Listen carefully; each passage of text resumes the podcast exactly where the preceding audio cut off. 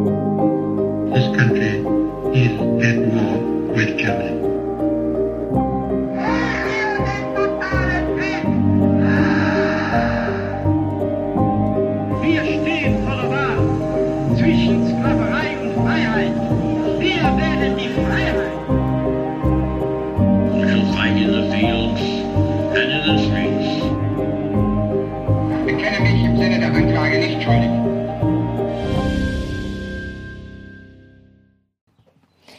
zusammen und damit herzlich willkommen zu einer neuen Folge Wunder, Wissen, Weltkrieg. Mein Name ist Raffaela Höfner. In jeder Folge spreche ich mit ehemaligen Soldaten, mit US-Veteranen, mit Überlebenden und Opfern des Zweiten Weltkriegs. Hört aus erster Hand die Erlebnisse, die Schrecken und Wunder, die meine Gäste selbst erlebt haben. Hier geht es um den Tatort Zweiter Weltkrieg, ein Podcast gegen das Vergessen und für den Frieden.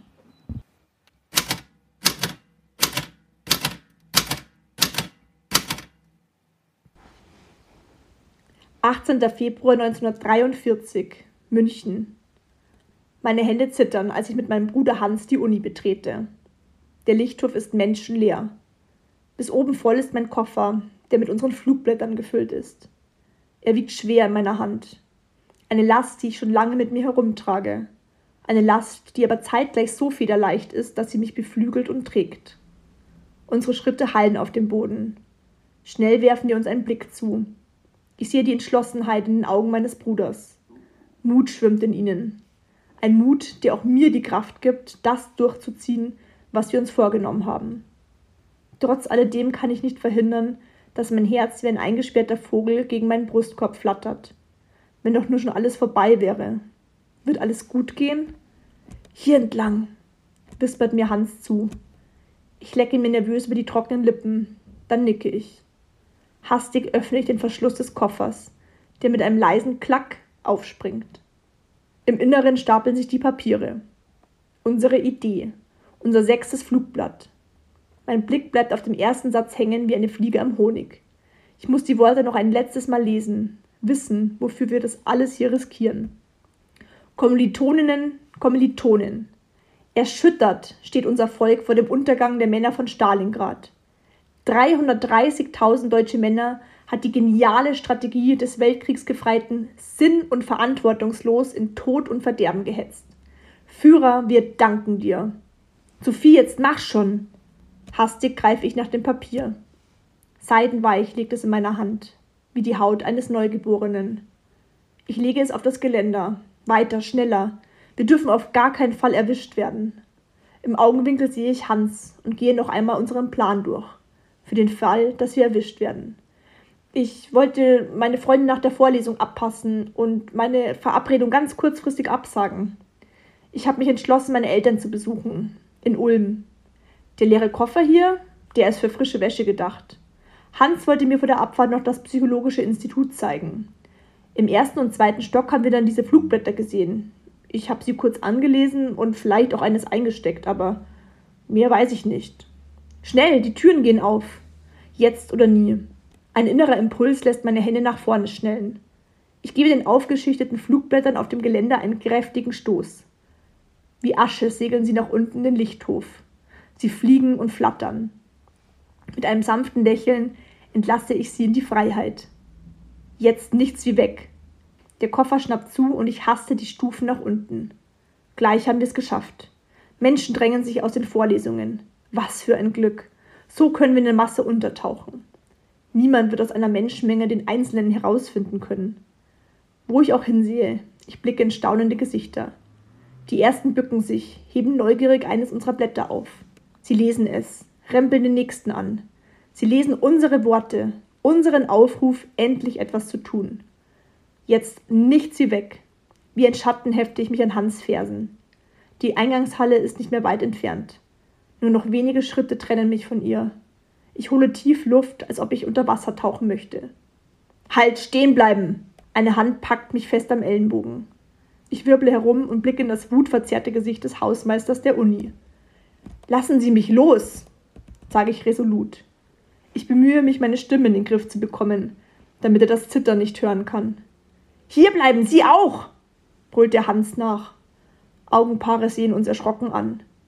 Der Blick des Hausmeisters hält mich fest wie der Kiefer einer Schlange. Es fühlt sich an, als würde eine Hand von innen meine Eingeweide zerquetschen. Was wollen Sie von mir? frage ich erneut. Ich hab Sie gesehen, bellt er. Die Flugblätter. Sie haben Ihnen einen Schubs gegeben. Ich hab's gesehen. Mitkommen. Die Koffer. Schießt es mir durch den Kopf. Keiner um uns herum trägt einen mit sich herum. Sie werden uns verraten. Ich versuche meine Gedanken zu ordnen, sie zu kontrollieren. Hans sieht mir fest in die Augen. Wir müssen bei unserer Geschichte bleiben. Der Hausmeister drückt mir die Hand in den Rücken und treibt mich vor sich her. Die anderen, wir müssen sie doch warnen, sie wissen ja von nichts. Hoffentlich glauben sie uns, dass wir nichts mit diesen Flugblättern zu schaffen haben. Ich werde von Hans getrennt und in ein Zimmer geschoben. Warten. Meine Nerven sind gespannt wie Geigenseiten. Was wird jetzt mit mir geschehen? Was mit Hans? Was mit den anderen? Ruhe. Ich muss ruhig klingen, wie eine ganz normale Studentin. Ihnen weismachen, dass ich nichts mit diesem Widerstand zu tun habe. Nur nicht aufgeben. Es dauert nicht lange, dann sind sie da. Männer in Langmänteln und dunklen Hüten. Gestapo, mein größter Albtraum. Mitkommen, sagt einer der Männer tonlos. Sein Mund ist so dünn wie ein Strich mit einem Bleistift. Mein Blick fliegt kurz aus dem Fenster. Ich sehe das Licht draußen. Als ich ihnen folge, gilt mein Gedanke nur ihr, der weißen Rose. Er gilt der Freiheit.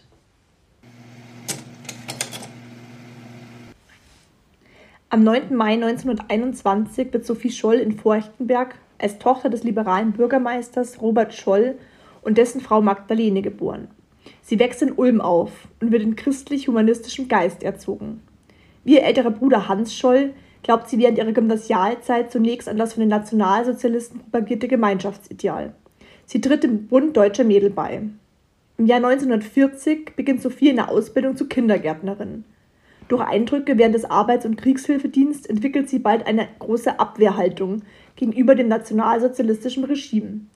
1942 zieht Sophie nach München und nimmt an der Uni München ein Biologie- und Philosophiestudium auf. Durch ihren Bruder Hans, der dort Medizin studiert, kommt sie in Kontakt mit anderen Studenten, die sie in ihrer Ablehnung gegen den Nationalsozialismus bestärken. Entschlossen und bereit zur illegalen und öffentlichen Kritik beteiligt sich Sophie an der Verbreitung von Flugschriften der studentischen Widerstandsgruppe, die sich Weiße Rose nennt. Die Mitglieder der Weißen Rose verschicken ihre Aufrufe, legen sie zum Beispiel in Telefonzellen und in parkende Autos und geben sie zur Verteilung an Kommilitonen auch in anderen Städten weiter. Am 15. Februar wird das sechste Flugblatt fertiggestellt. Hier rufen die Mitglieder der Weißen Rose dazu auf, das NS-Regime zu stürzen und ein neues geistiges Europa zu errichten. Am 18. Februar entscheiden sich die Geschwister Scholl, die etwa 1500 Flugblätter in der Münchner Uni zu verteilen. Ein Hausmeister, der die beiden dabei beobachtet, hält sie fest. Die Gestapo verhaftet die Geschwister, ebenfalls Christoph Probst, ein weiteres Mitglied der Weißen Rose. 22. Februar. Nach einem dreitägigen Verhör folgt der Prozess vor dem Volksgerichtshof. Die Geschwister haben keine Chance. Den Vorsitz führt der bekannte Richter Roland Freisler, der extra für die Verhandlungen aus Berlin angereist ist. Hans und Sophie Scholl werden gemeinsam mit Christoph Probst zum Tode verurteilt und noch am selben Tag im Strafgefängnis München-Stadelheim hingerichtet. Ihr letztes Wort, das Sophie heimlich auf ihre Anklageschrift schreibt, lautet Freiheit. In dieser Folge spreche ich mit Tim Bröse. Tim ist freier Journalist und Buchautor. Er studierte an der Uni Essen Kommunikationswissenschaften Politik und Psychologie und schrieb als freier Mitarbeiter für diverse namhafte Zeitungen. 2002 wechselt er zum Fokus, wo er als Redakteur in erster Linie Reportagen und Porträts schreibt. In seinem Longseller Jahrhundertzeugen, die Botschaft der letzten Helden gegen Hitler, porträtiert er 18 Widerstandskämpfer, Lebensretter sowie Überlebende des NS-Terrors. Unter anderem begegnet er dabei Inge Eicher-Scholl, das ist die Schwester von Sophie und Hans. Mit seiner szenischen Lesung Eine Hommage an Sophie Scholl besucht er unter anderem viele Schulen, um jetzt noch an diese mutige junge Frau zu erinnern, die letztendlich bereit war, für ihre Überzeugungen zu sterben. Im Interview spreche ich mit Tim auch darüber, wie Inge ihre Geschwister beschreibt, über die letzten Stunden von Hans und Sophie Scholl für ihre Hinrichtung und darüber, weshalb Sophie auch heute noch ein leuchtendes Vorbild und eine Mutmacherin gegen Hass und Hetze ist. Zudem erinnert sich Tim an weitere Jahrhundertzeugen. Ich habe mich mit ihm in einem Münchner Café getroffen. In der Stadt, in der Sophie damals gelebt hat und auch dort gestorben ist. Dadurch fühlt man sich ihr noch mehr verbunden. Ich nehme euch jetzt mit in das Interview, damit ihr Tims Erzählungen aus erster Hand hören könnt. Genau. Ja, Ja, also erstmal vielen Dank, dass du dir die Zeit genommen hast. gerne, Raffaella. Wir teilen ja eine Leidenschaft und zwar Ja. ist es das Thema Zweiter Weltkrieg und Holocaust. Und da kommt man natürlich an deinem Werk Die Jahrhundertzeugen nicht vorbei. Ich habe es auch gelesen, ich habe es leider jetzt nicht dabei, sonst hätte ich mir eine, eine Unterschrift von dir abgeholt. Wie bist du denn an dieses Thema überhaupt gekommen oder auf dieses Thema gekommen? Ja, wenn man schreibt, wenn man Journalist ist, später sogar Buchautor, kommt man in Deutschland nicht dran vorbei, um deine Worte aufzugreifen. Aber ich fühle mich, ich fühle mich ähm, als Deutscher auch durchaus ähm, verpflichtet, eben die Vergangenheit wachzuhalten. Wir spüren, dass die Vergangenheit eine Gegenwart angenommen hat, gerade wieder jetzt durch den Ukraine-Krieg. Und ähm, wir haben so viele Vorbilder aus dieser Zeit, die sich gegen, gegen das Böse, gegen die Macht des Bösen durchgesetzt haben, die ähm, ja, die Menschlichkeit gerettet haben in dieser Zeit, an die wir uns unbedingt erinnern müssen für unser Jetzt, um die Probleme im Heute besser zu meistern, haben wir gerade in Deutschland einige Lichter in der Nacht. Und die wollte ich gerne festhalten, die wollte ich verewigen, dem wollte ich Denkmäler aus Zahlen setzen, so nenne ich das. Ähm, erstmal, weil viele ihr ihr Leben gelassen haben in der NS-Zeit und weil die paar wenigen Zeitzeugen, die es noch gibt, leider vom Aussterben bedroht sind. Ich habe da auch mal einen Artikel gelesen, dass in den nächsten zehn Jahren wahrscheinlich alle, die den Zweiten Weltkrieg nicht als Kinder, sondern als Erwachsene, als Soldaten, Widerstandskämpfer erlebt haben, eben aussterben werden. Ja, Und das ist ja eben auch mein, Spätestens. mein Ziel, dass man die Geschichten eben festhält und Ja. An die nächste Generation weitergibt. Ja. Also ich habe die Möglichkeit als Lehrerin direkt ja mit der Klasse das zu teilen eben und du eben auch über die Literatur. Bist du Ähm, Geschichtslehrerin? Nein, tatsächlich nicht. Deutsch und Sport mache ich. Und Ja. Ethik fachfremd. Ja, aber das ist ja wesensverwandt, Ethik und Deutsch. Ja, Sehr das gut. stimmt. Ja, genau, die weiße Rose ist ja als, gilt ja als Symbol für den Widerstand. Kannst du dir erklären, weshalb genau die weiße Rose jetzt auch nicht nur in Deutschland, sondern tatsächlich auch im Ausland bekannt ist?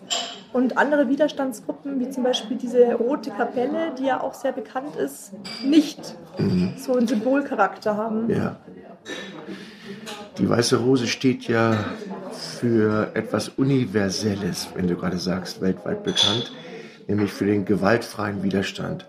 Und das ist ja auch wieder ganz von heute dieses Thema. Ein pazifistisches Thema. Und es braucht für Helden, die es gab, immer wieder Fürsprecher, die nach ihrem Tod sich einsetzen für das Gedenken an diese Helden. Und ähm, eine der wichtigsten Fürsprecherinnen durfte ich kennenlernen. Das war Inge Eicher-Scholl, mit der war ich auch befreundet.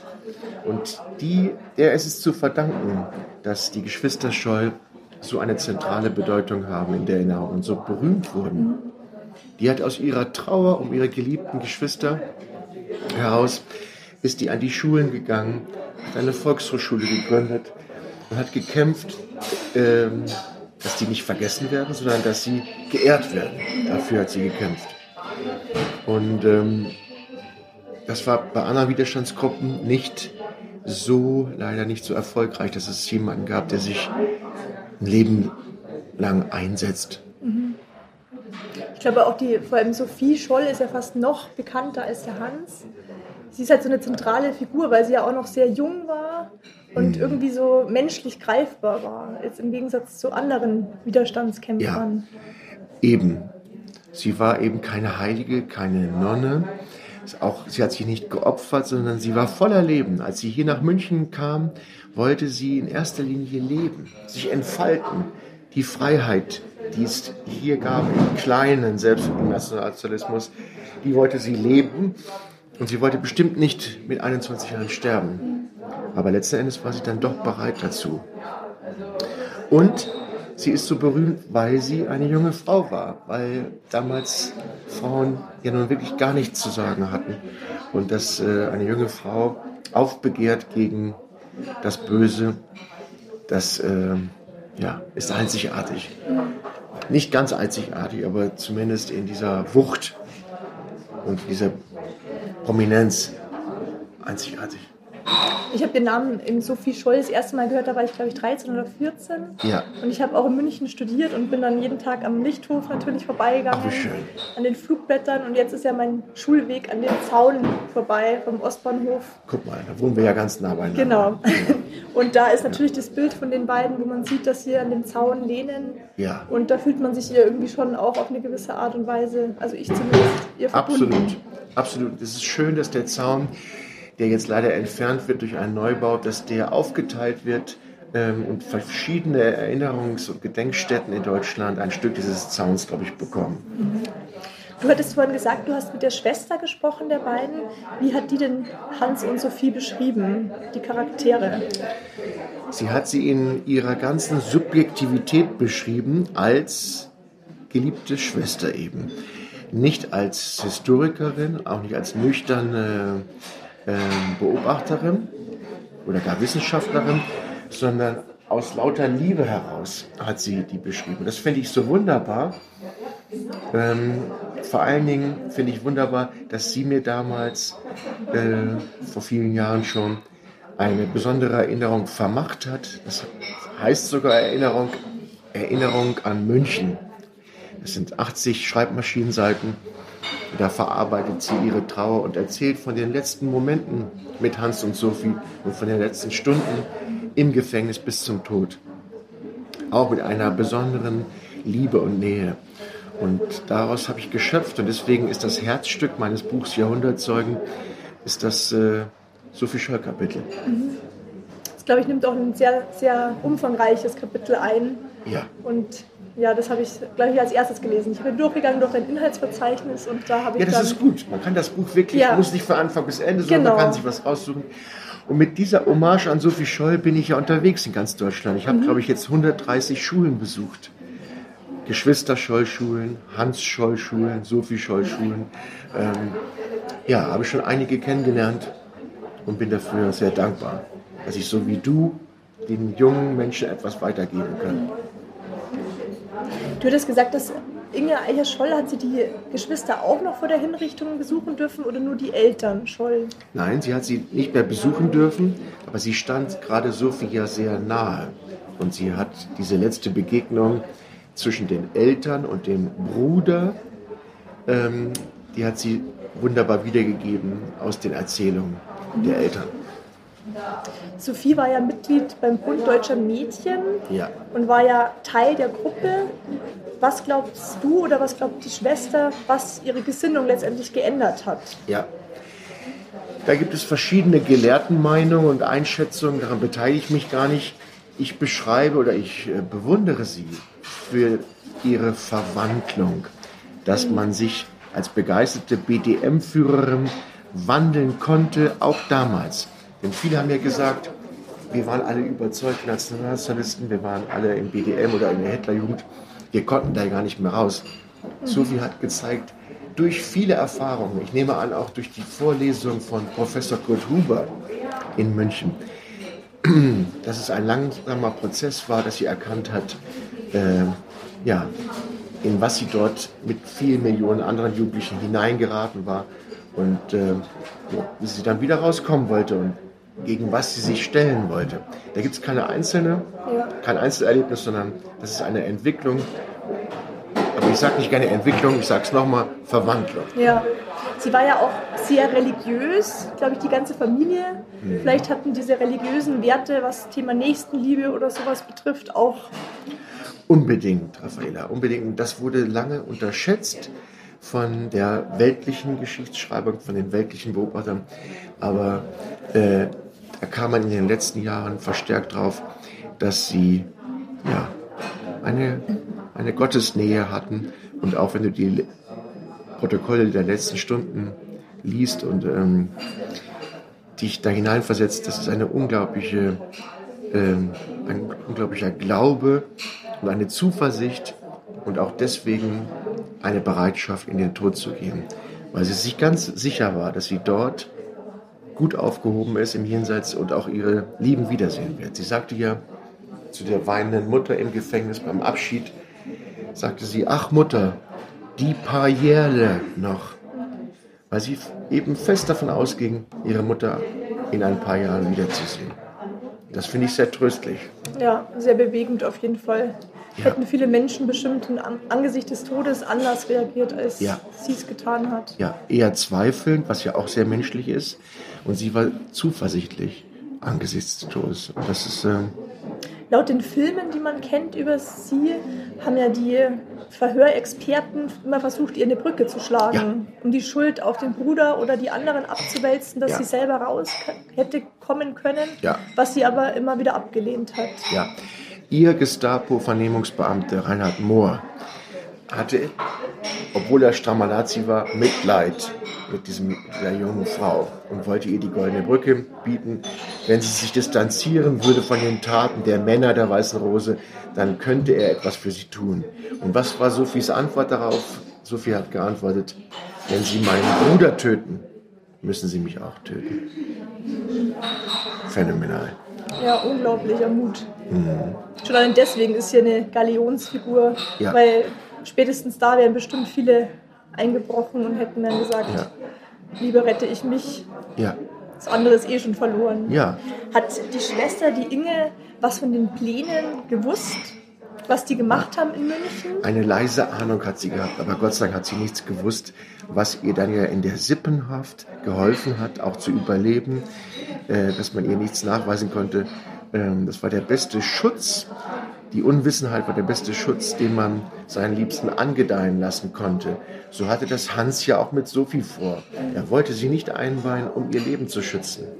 Ja, genauso wie er sich von seiner Freundin Traute Lafrenz getrennt hatte kurz vor seinem Tod, weil er sie nicht in Mitleidenschaft reißen wollte. Das war eine ungeheure Vorsicht. Ähm, und ähm, ja, das hat Inge gerettet. Und auch die Eltern. Ja, ja ich finde es faszinierend, dass die Gestapo-Beamten das auch geglaubt haben. Weil die waren ja oft so misstrauisch, haben nachgebohrt, dass sie das dann. Ja, oder wurde Inge selber auch verhört, mehrere Male? Ja, das wurde sie auch. Aber mich wundert das gar nicht, dass die Gestapo-Beamten, die ja durchaus intelligente Menschen waren, wahrscheinlich, denke ich mal, dass die äh, beeindruckt waren von der Intelligenz äh, von Hans und Sophie und auch von der Echtheit dieser Menschen. Also äh, selbst, obwohl sie im Dienst des Bösen standen, äh, haben sie wahrscheinlich, sind sie wahrscheinlich menschlich, naja, auch beeindruckt gewesen von den Menschen, die sie dann in den Tod reißen sollten, mussten. Ja. Wie hat die Familie Scholl von der Verhaftung der beiden Geschwister, Kinder erfahren? ja. Tja, ich nehme an durch einen Anruf. Ja. Oder durch einen Besuch. Wahrscheinlich stand, äh, das weiß ich gar nicht genau, wahrscheinlich stand ein Gestapo-Beamter in Ulm vor der Tür der Eltern und hat ihr das mitgeteilt oder hat auch gleich die Wohnung durchsucht. Da muss ich passen, das äh, kann man bestimmt an anderer Stelle gut überprüfen. Genau, ich habe mir aufgeschrieben, ähm, dass eben Sophie Scholl, wie du schon gesagt hast, sehr intelligent war, genauso wie der Bruder. Und die beiden wussten ja, auf was sie sich einlassen. Es gab ja schon viele Fälle vor ihnen, wo ja, Leute verhaftet wurden, hingerichtet wurden, die allein ihre Meinung gesagt haben. Wie hat Sophie die Angst überwinden können, das trotzdem zu tun, obwohl man weiß, der Tod könnte auf einen warten, wenn man erwischt wird? Ich stelle sie mir vor als eine überdurchschnittlich mutige, wahrhaftige junge Frau. Ähm, sie wurde ja auch beschrieben schon in ihrer Kindheit als ein Irrwisch, so nannte man damals äh, solche Charaktere. Also in ihrer ganzen Wesensart ähm, war sie nicht vorsichtig, sie war ungestüm, sie war voller Energie, voller Lebenskraft, eine Frechheit hatte sie, eine Unangepasstheit. Also das waren alles gute Voraussetzungen, um dann wirklich alles in die Waagschale zu werfen. Sowas wirst du ja nicht äh, über Nacht und äh, sowas entwickelt sich nicht in, äh, in Wochen oder Monaten, sondern eine Unerschrockenheit und ein Mut hat sie anscheinend in dem Elternhaus schon ja, in die Wiege gelegt bekommen. Wie war das Verhältnis zwischen Sophie und Hans? Ich würde erst sagen, erstmal aufschauend. Ich glaube schon, dass Sophie bei aller Emanzipation, die sie damals hatte, Gott sei Dank, den Hans bewundert hat als älteren Bruder und auch ihm nacheifern wollte. Aber auch natürlich dann, als sie dann zusammen lebten hier in München, dass sie auf Augenhöhe reden konnten und äh, ja, engste Mitstreiter wurden. Äh, dass sie, tja, dass sie gegenseitig das Beste aus sich hervorgebracht haben ja, in, in ihrer Geschwisterschaft. Was ja auch selten ist. Geschwister konkurrieren ja oder ähm, es gibt Rangeleien zwischen Geschwistern und bei den beiden, ähm, es war eigentlich ja, das, was wir heute ein Team nennen. Eine, eine, eine Schlagkraft hatten die beiden Ja. zusammen. Die Sophie hatte ja einen Freund, der war ja bei der Schlacht um Stalingrad dabei. Ja, Hat sie, also da haben sie ja, glaube ich, was mitbekommen gehabt, weil Hans war ja auch an der Front, wie es Ja. da wirklich zugegangen ist. Weil Ja. hier wurde ja immer Propaganda verbreitet, wie positiv alles steht. Mhm. Was hat das verändert bei Ihnen? ja, du sagst ja gerade, dass du an der Schule bist, äh, wenn du zur Schule gehst, an dem Zaun vorbeikommst am Ostbahnhof. Am Ostbahnhof hat sich Sophie verabschiedet von Hans, wenn er in den Semesterferien wieder an die Front musste, übrigens auch Richtung Ukraine geschickt wurde als Sanitätssoldat und als angehender Arzt hatte er eben Einblicke in die Schrecken, die hinter der Front sich ereignet haben. Da, wo die Wehrmacht vorgerückt war, rückte ja der SD und die SS rückten vor und ähm, verschleppten die Menschen und töteten die Juden. Und das hat er mit angesehen und hat deswegen auch seine Meinung geändert. Also bei ihm ist das ein Motiv, ein ganz klares Motiv für den Widerstand. Und ähm, genauso Fritz Hartnagel als Offizier der Wehrmacht hat er auch mehr gesehen und vor allen Dingen auch mehr durchschaut das Ganze, aber auch durch seine kritische Freundin. Der Briefwechsel der beiden bezeugt das ja. Die ringen um die richtige Art und Weise, wie man sich verhält, wie man sich stellt gegenüber dem Nationalsozialismus. Was natürlich für Fritz Hartnagel viel, viel sch- schwieriger war, Widerstand zu leisten in der Wehrmacht. Ja Das ist klar, ja. als für eine Studentin, ähm, ja, die in München Widerstand leistet, obwohl das natürlich auch genau auch lebensgefährlich war. Es war nicht unterschiedlich schwierig, sondern ja, In der Wehrmacht eigentlich nicht umsetzbar, wenn man ehrlich ist. Ja. Weil wie hätte er, wie hätte man das machen ja sollen? gut, dann hätte er sich äh, dem Kreis im Stauffenberg anschließen Ja. müssen, etwas später. Das war ja ein Jahr später erst, das formierte sich damals. Mhm. Vielleicht wäre er dort einer von denen geworden, den Offizieren, die sich gegen Hitler stellen.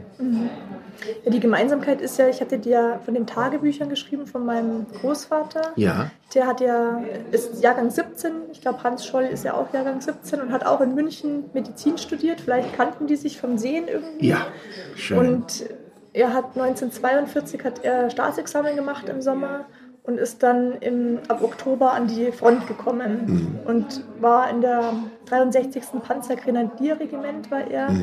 Und das war das Regiment, das die 6. Armee aus Stalingrad hätte befreien sollen.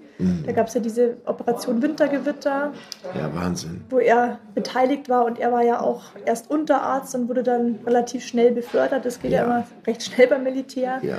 Und da hat er auch eben jeden Tag einen Tagebucheintrag geschrieben. Toll. Und daraus habe ich dann auch eben für meine Buchrecherche dann das Wissen geschöpft oder was er da erlebt hat eben Ja. an Situationen. Das ist ja Wahnsinn, da haben wir wirklich eine besondere Nähe.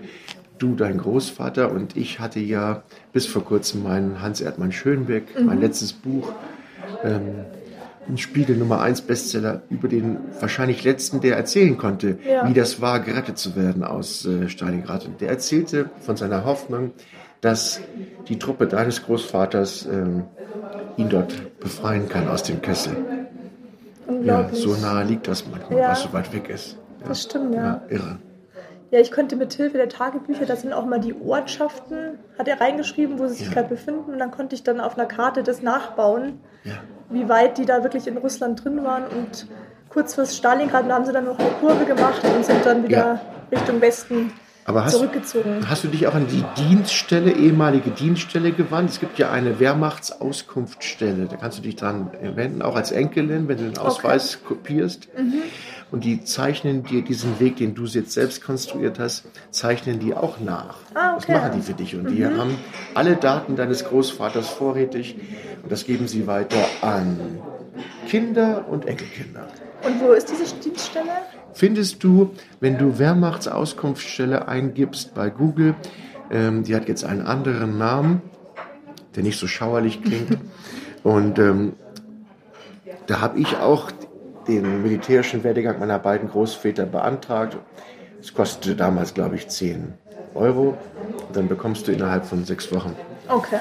sehr viel Aufschlussreiches. Ich habe mich nur an, an Berlin gewandt, an, an das äh, Archiv. Und Ja. da hatten sie nur einige wenige Sachen über meinen anderen Opa, aber über Ja. den, den eben nicht, weil sie gesagt haben, da von Ärzten hätten sie da nicht so Ach viel, so. sondern nur von. Vielleicht war es das gleiche Archiv. Müssen wir uns Vielleicht. gleich mal austauschen, Ja. du, welche Adresse du da hattest. Wie hast du den Kontakt zu Ha- Hans Erdmann Schönberg hergestellt? Ich, äh, für eine Reportage, ich glaube damals so 70 Jahre Stalingrad schon. Und dann sind wir Freunde geblieben oder bekannt geblieben und wurden dann im Zuge der langen Recherche fürs Buch zu Freunden. Und ähm, er hatte sich eigentlich verabschiedet von mir schon vor drei Jahren, weil er dachte, er stirbt mit 97 und ruft mich dann an, äh, zwei Jahre später und lebt immer noch. Und ich sage, jetzt müssen wir ihr Leben aufschreiben.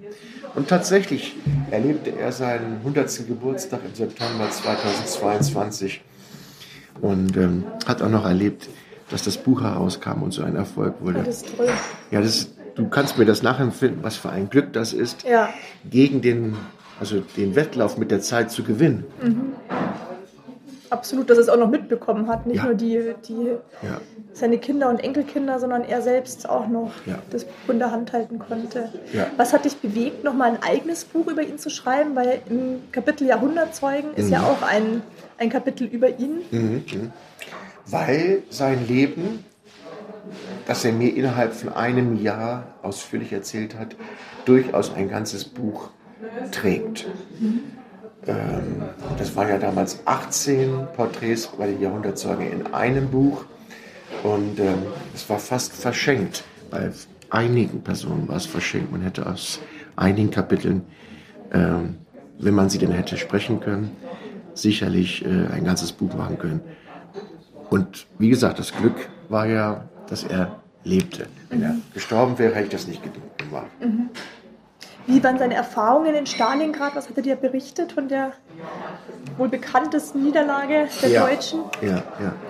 Also er hat mir ein Gefühl gegeben für das Grauen dort, auch für die Kälte, für die 35 Grad minus, für den Hunger, äh, für die, das Verlassensein, das Verlassen sich fühlen, für den Verrat, den die Männer dort empfunden haben, dass sie verraten wurden von ihrem Führer, ähm, von der Ausweglosigkeit, von dem beinahe Tod. All das hat er mich mitspüren lassen, dadurch, dass ich ihm so nahe kommen durfte.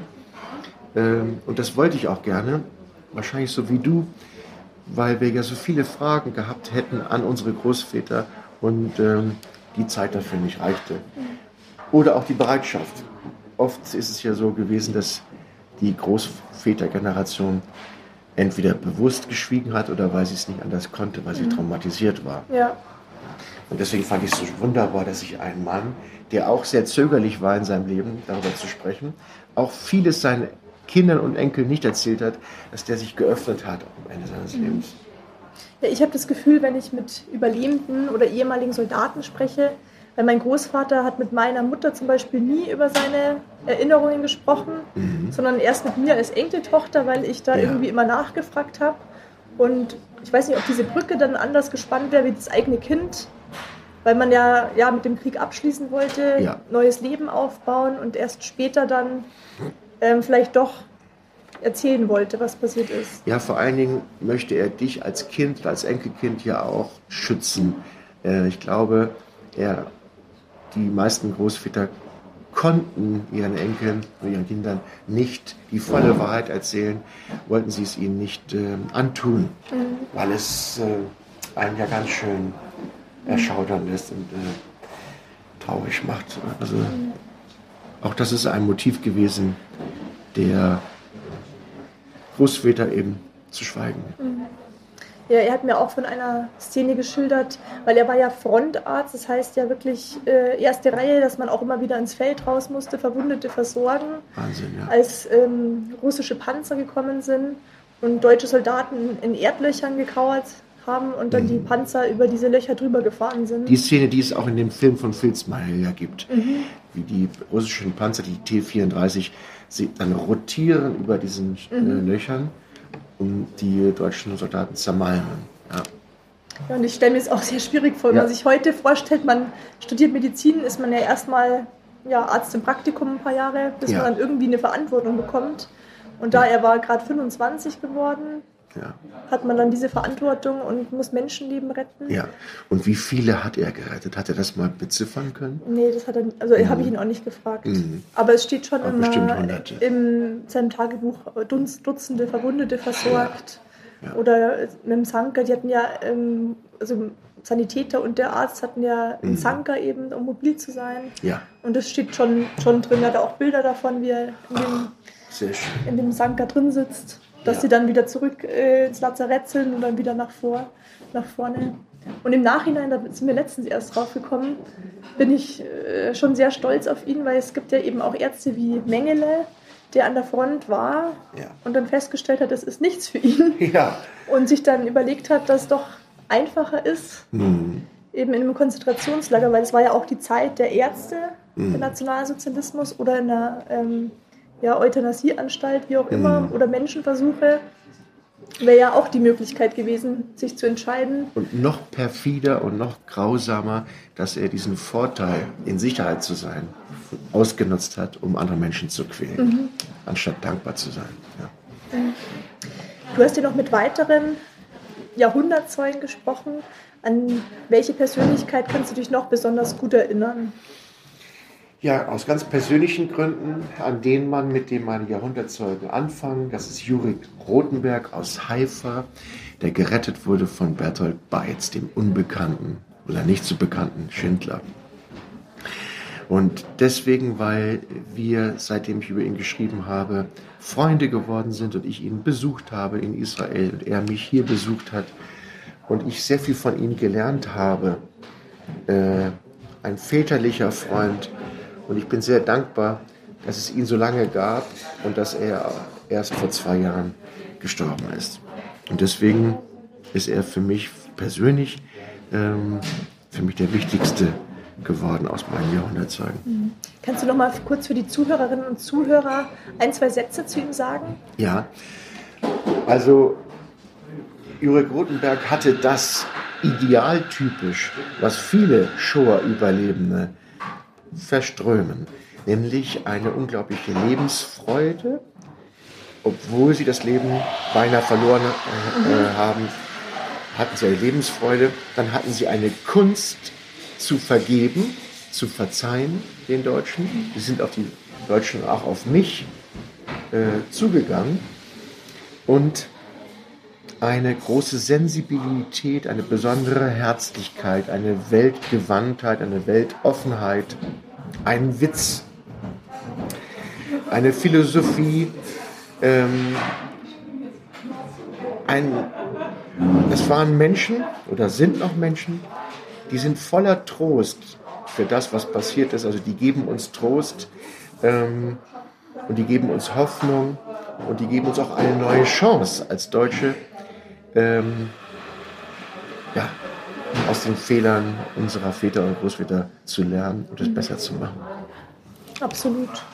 Ähm, ein Jahrhundertzeuge, der mir jetzt besonders auch im Gedächtnis geblieben ist, ist dieser Beiz, den du gerade gesagt Ja. hast, weil der kommt ja aus deiner Geburtsstadt, soweit ist ich informiert bin. Und Ja. du hast jahrelang versucht, Ja, die, den harten Kern zu also den weichen Kern zu erreichen und die Schale zu durchdringen, dass er dir schön, erzählt, schön was, was er erlebt hat. Das hast du toll formuliert, den weichen Kern in der, der harten Schale. Genauso ist es.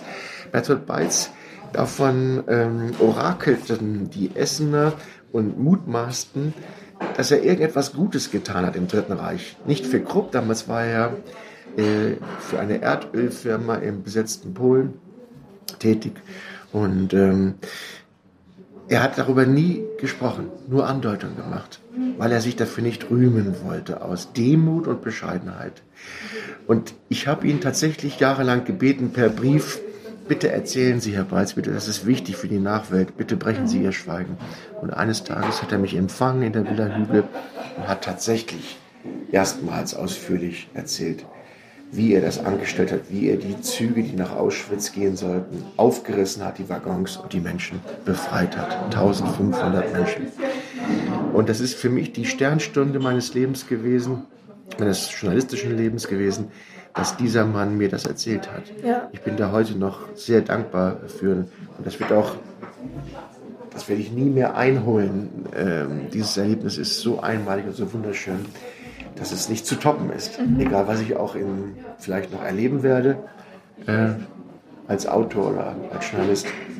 Das war das schönste Erlebnis. Ja, schade, das ist ja natürlich, dass nur ähm, Oskar Schindler diese Bekanntheit erlangt hat, wo es ja noch viele andere jetzt auch wie den Beiz gibt. Ich kenne auch noch einen anderen, den, den Kastner, Ja. der diesen Zug da, auch den Kastner-Zug hatte und auch Juden in die Schweiz gebracht hat. Ja. Der auch eigentlich nur denjenigen bekannt ist, die sich wirklich in der Thematik auskennen oder Ja. regelmäßig drüber lesen. Ja, Oskar Schindler ist ein Symbol geworden, dass es nämlich doch möglich war, zu helfen und sich einzusetzen. Ja. Allein deswegen bin ich unterwegs jetzt mit meinem neuen Programm eine Hommage an Oskar Schindler, die ganz gut ankommt und ähm, werde da gebucht in ganz Deutschland ähm, und freue mich, ja, dieses Symbol Oskar Schindler, diese Symbolkraft, die Flamme von Oskar Schindler weiterreichen zu dürfen, erzählen zu dürfen von ihm, äh, sodass man sich gerne immer weiter an ihn erinnert. Wer hat das Zitat nochmal mit der Flamme gebracht? War das Udo Lindenberg, Ja, oder? das ist Udo Lindenberg, mit dem ich befreundet bin. Ja. Und Udo hat das Buch vorher gelesen und ich bat ihn um, um einen schönen Satz zu dem Buch. Und dann äh, sagte er, die Menschen in diesem Buch trugen ein Feuer in sich. Wir sollen nicht ihre Asche anbeten, sondern die Flamme weitertragen. Das hat Udo gesagt und ja, Trifft es auf den Punkt. das trifft sehr gut. Weil ich wollte gerade dich fragen, was du als Gemeinsamkeit zwischen all diesen Menschen siehst, die in deinem Buch verewigt sind. Ja, dass es Menschen waren mit der sprichwörtlichen Flamme in sich, mit einem Licht, was nicht äh, erlischt, was über den Tod hinaus leuchtet. Und wenn wir beide helfen können, dass die, diese Lichter, von, dass davon erzählt wird dass sie weitergetragen werden, das ist doch was Wunderbares. Ja. Äh, aber auch für sich genommen wird es nicht dunkel werden um diese Menschen herum, weil sie ja, über den Tod hinaus strahlen. Wie hat dein Interesse begonnen für diese Zeit? Kannst du dich da noch erinnern? Ja, das fing an, dass ich ein Bild aus einem Kinderlexikon ausgeschnitten habe von Sophie Scholl, weil sie mir so imponierte. Ich wusste gar nicht so viel, aber das habe ich aufgehängt neben meinem Winnetou-Poster. Hing das in meinem Kinderzimmer schon. Und ähm, als ich dann, naja, erwachsen wurde oder Journalist wurde und nach München kam, sah ich das als ein Geschenk an. Wenn ich schon nach München komme, dann muss ich nämlich doch bitte auf die Spuren von Sophie Scholl begeben und muss die erste große Geschichte, die erste große Reportage bitte am besten über Sophie Scholl schreiben. Das war so mein Ehrgeiz oder mein Wille. Ja. Und es ist bis heute so, dass ich in München ähm, mich ihr nahe fühle. Das Ja, mir geht auch so. Ja. An diesen Orten, wo sie Ist das nicht war, schön? Ja. die Wohnung, die, die Uni eben, der Lichthof, Ist das nicht Zaun. schön? Genau. Weil es gibt ja auch viele andere Stellen an München, in der Hauptstadt der Bewegung, wie Hitler sie nannte, die an die Gegenspieler erinnern, an die Feinde. Mhm. Ja. Da gibt es auch ein tolles Buch, das heißt 111 Orte in München ja. von der NS-Zeit. Stimmt, stimmt, stimmt. Und da ist also ja. schon sehr überraschend, wie viele Orte da, als auch der Zirkus Krone zum Beispiel, der ja Ort und Versammlungsort war, der Ja. jetzt anderweitig bekannt ist, dann damals schon so einen Namen hatte. Und Ja. ja, Karl Krone Parteimitglied war sehr früh. Ja. Und von deiner Schule ist es ja nicht weit bis zum Prinzregentenplatz, Ja, dort wo Adolf Hitler bis zum 8. Mai 45 gemeldet war, ja. mit seiner neunzimmer Führerwohnung. Und seine Nichte war es, glaube ich, die Geli Raubold, die sich ja Umgebracht auch dort das Leben genommen hat. Ja. Ja, ja. Ja, und meine Heimat Rosenheim, äh, Hintergrundinfos dazu, was du vielleicht nicht weißt, war ja nach München die zweite Stadt in ganz Deutschland, die eine Ortsgruppe hatte. Ach, Also München heißt he heute noch die kleine Schwester von München eigentlich. Ach. Und Hitler hat auch viele Male Rosenheim besucht, weil der immer nach, von München nach Berchtesgaden führt der Weg halt an Rosenheim vorbei. Und hat auch, also Max-Josefs-Platz heißt unser Marienplatz in klein sozusagen, hat viele Male dort gesprochen. Und ja, also die Nationalsozialisten, die waren da sehr groß. Es gab viele Schlägereien zwischen Kommunisten Ja. und Nationalsozialisten. Und mein Roman spielt ja in Rosenheim und da Mhm. habe ich viel in den Archiven ja, recherchiert, dass da eben Gut. die Geschichte sozusagen authentisch bleibt. ja, wie schön, dass du da bist und dort in diesem Ort ja, dafür sorgst, dass die Geschichte richtig erzählt wird. Ne? Oder weitergegeben wird, ja, auf Ja, jeden Fall. ja. Ja, meine Leidenschaft hat angefangen, als ich mit zwölf, da war ich in der siebten Klasse, habe ich das Tagebuch der Anne Frank gelesen. Sehr gut. Und da hat mich das dann, ich bin nach wie vor ein großer Anne-Fan und war da absolut Ach, fasziniert von ihr, Ja. wie sie das Leben im Hinterhaus eben ausgesehen hat. Ja, ist das nicht ehrlich? Und da hattest du, glaube ich, auch die Möglichkeit mit, Ja, mit ihrem Lieblingsverwandten, Ja. der in der Schweiz überlebte, Buddy Elias. Ähm, mit dem bin ich nach Bergen-Belsen gefahren, da wo sie irgendwo verscharrt liegt. Und ähm, Buddy Elias, sie träumte, Anne träumte davon. In ihrem Tagebuch gibt es eine Stelle, da träumte sie davon, wenn der Krieg vorbei ist, was sie dann mit Buddy unternehmen will. Nämlich sie will Eislaufen gehen, weil Buddy so ein toller Eisläufer war. Davon träumte sie, was sie dann dort anzieht und wie das aussieht und dass sie dann den Schwansee aufführen wollen auf dem Eis. Ähm, das war so ihr Freiheitstraum von Anne, den sie mit Buddy dann leben wollte. Und äh, Buddy Elias war auch der Präsident des Anne Frank Fonds und ein beeindruckender Mann, der es ähnlich wie Inge Scheu geschafft hat, dass, äh, oder auch dazu beigetragen hat, dass das richtige Bild von Anne Frank in Erinnerung bleibt. ich weiß nicht, ob du Filme gesehen hast, es gibt ja zahlreiche Verfilmungen von den Scholls oder von Sophie Scholl und Mhm. auch von Anne Frank. Wie glaubst du, ist die Persönlichkeit der beiden da? Ist die authentisch dargestellt oder ist es mit künstlerischer Freiheit der Filmszene abgeändert? Nein, der beste Film über die Geschwister Scheu, über die Weiße Rose, ist der erste, ich glaube von 1982, von ähm, äh, Michael Verhöfen, auch ein Vorbild von mir. Ähm, und vor allem, was ich immer sehr berührend fand, wenn ich mit Inge Scholl sprach, sie sagte, du musst dir die Sophie so vorstellen, wie die Schauspielerin in diesem Film, die Lena, ähm, wie hieß sie? Lena Stolte, muss ich nochmal, müssen wir nochmal schauen.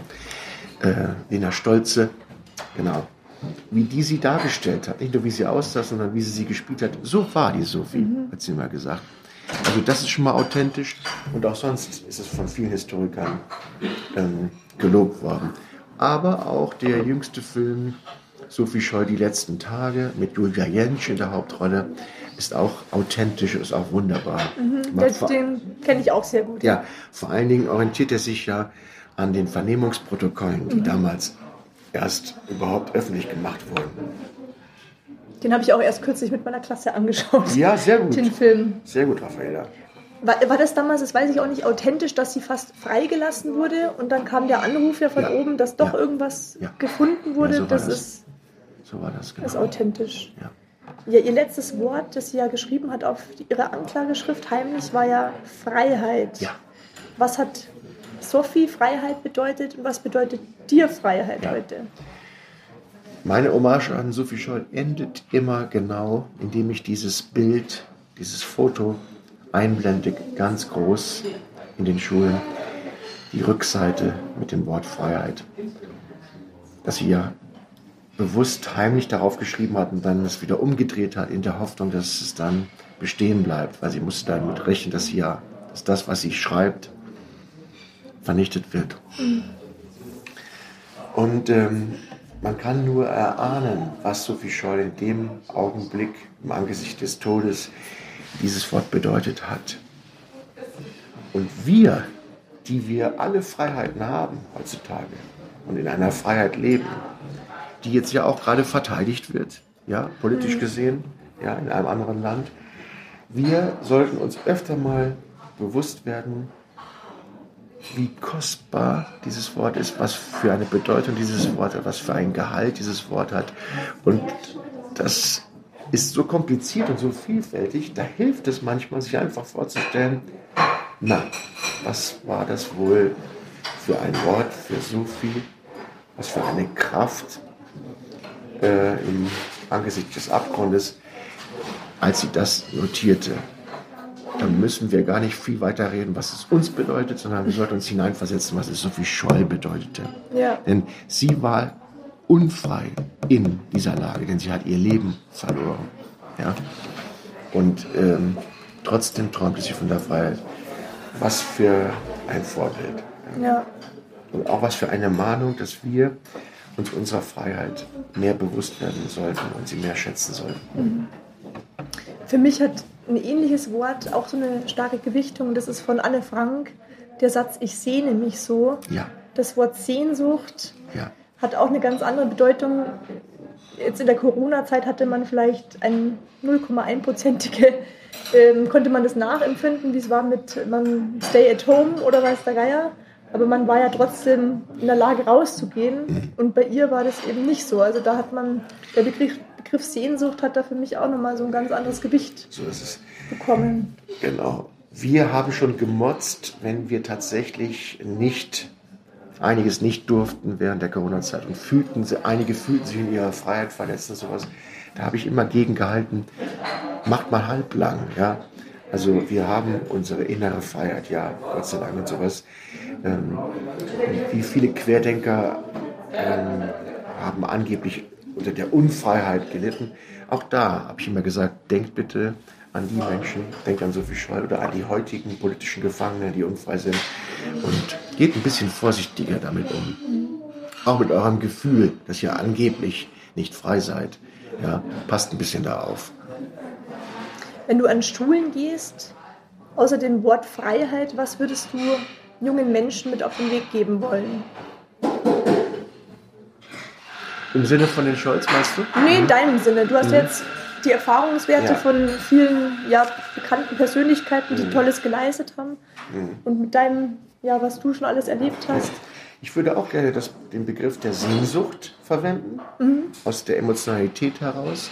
Ich versuche die Schüler und Schülerinnen und Schüler emotional zu packen und ich ähm, versuche sie zu ermuntern, zu ihren Gefühlen zu stehen, die Gefühle walten zu lassen. Ich sage auch immer, traut euch, wenn ihr fertig seid mit der Schule, erstmal das anzugehen, was ihr wirklich wollt, was ihr euch wirklich wünscht. Versucht das in die Tat umzusetzen. Habt Mut zu eurem Gefühl, zu eurer Sehnsucht. Und lasst euch dabei von eurer eigenen Freiheit, lasst euch tragen. Das ist, glaube ich, das, was ich im Unterschied zu den meisten Lehrern, ich glaube, bei dir ist es anders.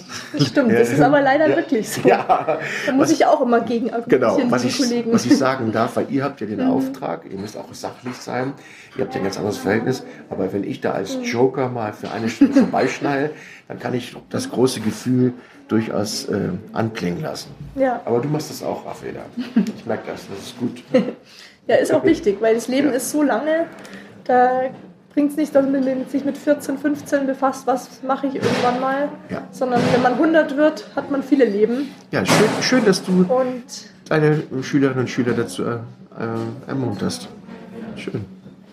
Ja, also äh, was ich auch immer sage in der Klasse, ist es ja bewundernswert oder unvorstellbar, dass die Scholls ihr Leben verloren haben, indem sie Flugblätter geschrieben haben. Ja. Das kann man sich ja jetzt Ja, absolut nicht vorstellen. So in der Ja. Geschichten erzähle ich dann auch mal gern, wenn wir ein Hakenkreuz auf irgendeiner Schulbank finden. ja, Ähm, dann bringt es nichts, finde ich, dass man denjenigen bestraft, sondern man muss das große Ganze erklären, was dieses Symbol bedeutet Ja.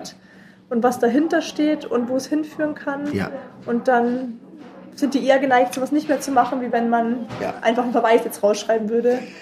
So schön, wie du jetzt gerade gesagt hast, Flugblätter hast du gesagt, du hast das betont, äh, habe ich gleich assoziiert, obwohl ich mich damit ja auch länger schon beschäftige, habe ich damit den Flug assoziiert und vor allen Dingen dieses ikonografische Bild, wie Sophie Scholl die Blätter von der Empore der Universität in den Lichthof wirft.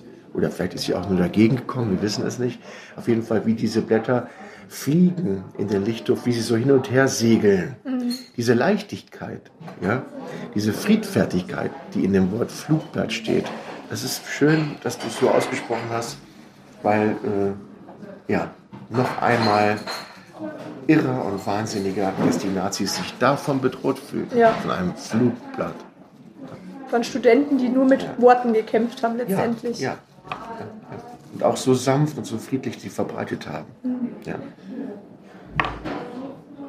Ja. Vielen Dank auf jeden Fall, dass du dir die Zeit genommen hast für das Freut tolle sehr, Gespräch Raffaella. und dass wir beide die Flamme weitertragen oder weitergeben Sehr schön. als Bildungsauftrag. So machen wir das. Sehr gut. Mach so Perfekt. weiter. Freut mich sehr. History Wissen. Heute geht es um die Widerstandskämpfer Sophie und Hans Scholl und die Weiße Rose. Am 22. Februar 1943 wurden die Geschwister Hans und Sophie Scholl in München von Nationalsozialisten hingerichtet. Die beiden Mitglieder der Widerstandsgruppe Weiße Rose hatten Flugblätter gegen den Nationalsozialismus verteilt. Heutzutage ist so etwas kaum vorstellbar, dass so eine Aktion mit dem Tode bestraft wurde. Am 18. Februar 1943 wurden die Studenten Hans und Sophie Scholl in der Münchner Uni festgenommen, weil sie ein Flugblatt der studentischen Widerstandsgruppe Weiße Rose vor den Hörsälen im Hauptgebäude ausgelegt hatten. Dabei wurden sie von einem Hausmeister beobachtet, der sie bei der Gestapo denunzierte. Der 24-jährige Hans Scholl und seine drei Jahre jüngere Schwester Sophie gehörten zu den Gegnerinnen und Gegnern des Nationalsozialismus. In einem Staat rücksichtsloser Knebelung jeder freien Meinungsäußerung sind wir aufgewachsen, hieß es im beschlagnahmten Flugblatt. Es gibt für uns nur eine Parole: Kampf der Partei. Der Verhaftung ging eine intensive Fahndung der Gestapo nach der Widerstandsgruppe voraus. Bereits im Sommer 42 tauchten in München Flugblätter auf, die den Namen Weiße Rose trugen. Darin wurde unter anderem gefordert, leistet passiven Widerstand, wo auch immer ihr seid. Im Januar 1943 folgte ein Flugblatt, das mit Widerstandsbewegung in Deutschland überschrieben war und in mehreren Städten Süddeutschlands sowie in Österreich auftauchte. Das in der Uni München verteilte Flugblatt trug den Titel Kommilitoninnen, Kommilitonen. Die Gestapo vermutete die Autoren dieser Flugblätter daher in Münchner Studentenkreisen. Damit lag sie richtig. Abkehr vom Nationalsozialismus. Die beiden Geschwister Hans und Sophie gehörten nicht von Anfang an zu den Gegnern des NS-Regimes. Hans Scholl war während seiner Gymnasialzeit in Ulm ein Anhänger der NSDAP. Im März 1933 trat er der Hitlerjugend bei und wurde gegen den Willen seiner Eltern Fähnleinführer. 1935 nahm er am Reichsparteitag in Nürnberg teil. Auch seine Schwester Sophie glaubte in ihrer Schulzeit an den Nationalsozialismus, trat 1934 dem BDM bei und stieg sogar zur Gruppenleiterin auf. Zu einer ersten Distanzierung der Geschwister vom NS-Regime kam es, als Hans Scholl Ende 1937 von der Gestapo für zwei Wochen inhaftiert wurde, der in Ulm eine Gruppe gegründet hatte, die sich an der verbotenen bündnischen Jugend orientierte und die bedingungslose Unterordnung in der Hitlerjugend ablehnte. Auch Sophie wurde damals wegen den Aktivitäten von Hans von der Gestapo vernommen. Die beiden wendeten sich in der Folge immer weiter vom Nationalsozialismus ab. Nach dem Überfall der deutschen Wehrmacht auf Polen schrieb Sophie Scholl ihrem Freund, dem Berufsoffizier Fritz Hartnagel, Sag nicht, es ist fürs Vaterland. Der Zusammenschluss zur Weißen Rose. Hans Scholl studierte ab dem Sommersemester 1939 in München Medizin. Im Mai 1940 wurde er als Sanitäter an der Front in Frankreich eingesetzt. Nach seiner Rückkehr konnte er sein Studium fortsetzen und lernte im Juni 1941 den ebenfalls regimekritischen Alexander Schmorell kennen. Die zwei Medizinstudenten versammelten im Frühjahr 1942 eine Gruppe gleichgesinnter Studierender um sich. Zwischen dem 27. Juni und dem 12. Juli verfassten Hans und Alexander zusammen die ersten Flugblätter der Weißen Rose, mit jeweils einer Auflage von etwa 100 Exemplaren. Sie appellierten darin an die politische Verantwortung der deutschen Intelligenz, den deutschen Angriffskrieg zu stoppen. Auch den Massenmord an Juden in Polen prangerten sie an und riefen zur Sabotage auf, um das NS-Regime zu stürzen. Jedes Wort, das aus Hitlers Mund kommt, ist eine Lüge. Ende Juli 1942 wurden die Widerstandstätigkeiten von Hans und Alexander unterbrochen, da sie als Sanitäter an der Ostfront eingesetzt wurden. Ihre Erfahrungen dort, unter anderem als sie Zeugen davon wurden, wie mit der jüdischen Bevölkerung im Warschauer Ghetto umgegangen wurde, bestärkten ihre Haltung. Nach ihrer Rückkehr an die Münchner Uni im November 1942 setzten sie also ihre Aktionen fort. In diesem Herbst stieß auch Sophie Scholl zur Gruppe. Sie studierte seit Mai 1942 in München Biologie und Philosophie. Sie kannte die Freunde ihres Bruders bereits und wurde ab dann in die Aktivitäten eingeweiht. Ende des Jahres schloss sich auch der Philosophieprofessor Kurt Huber der Weißen Rose an. Er hatte sich zuvor auf einem privaten Leseabend mit dem Kern der Gruppe getroffen und forderte dort in der Diskussion über Grundfragen einer politischen Neuordnung. Man muss etwas tun, und zwar noch heute. Als Kern der Gruppe galten im Januar 43 Hans und Sophie Scholl, Alexander Schmorell, Christoph Probst, Willi Graf sowie Professor Kurt Huber. Nach der Kapitulation der 6. Armee der Wehrmacht in Stalingrad schrieb Hans Scholl zusammen mit anderen Mitgliedern der Weißen Rose Anfang Februar 43 nachts Parolen an Hausfassaden München. Diese lauteten zum Beispiel Freiheit, Nieder mit Hitler und Massenmörder Hitler. Todesurteil und Ermordung. Nach ihrer Verhaftung am 18. Februar 43 in der Uni wurden Sophie und Hans einzeln verhört. Zunächst stritten sie alle Vorwürfe ab. Sophie legte erst ein Geständnis ab, als sie am nächsten Morgen um 4 Uhr früh erfuhr, dass ihr Bruder bereits gestanden hatte. Die Gestapo hatte inzwischen die Schreibmaschine entdeckt, auf der die Flugblätter getippt worden waren.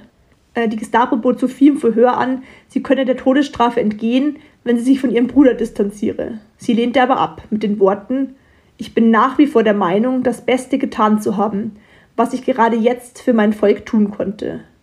Bereits am 22. Februar wurde Hans, Sophie und Christoph Probst der Prozess vor dem Volksgerichtshof gemacht.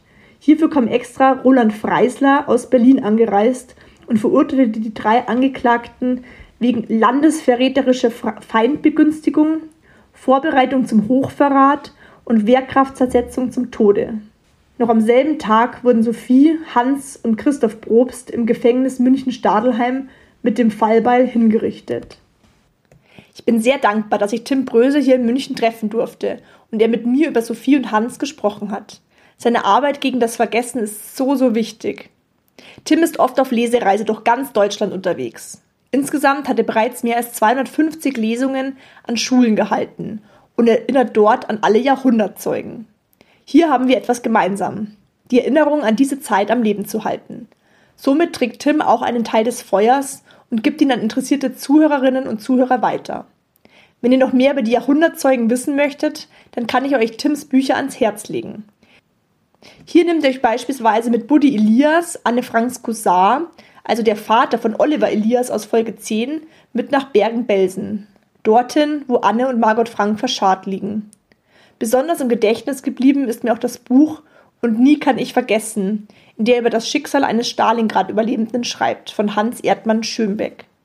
Hier hat er den Wettlauf gegen die Zeit gewonnen, da Herr Schönbeck die Veröffentlichung seines Buchs noch miterleben durfte, bevor er leider Ende 2022 im Alter von 100 Jahren verstarb. Wenn auch du dir Tims Erzählungen angehört hast, dann trägst auch du einen Teil des Feuers weiter. Ich würde mich sehr freuen, wenn du den Podcast Freunden und Verwandten weiterempfiehlst, damit die Geschichten so viele Zuhörer wie möglich erreichen können. Zum Schluss habe ich noch eine gute Neuigkeit für dich.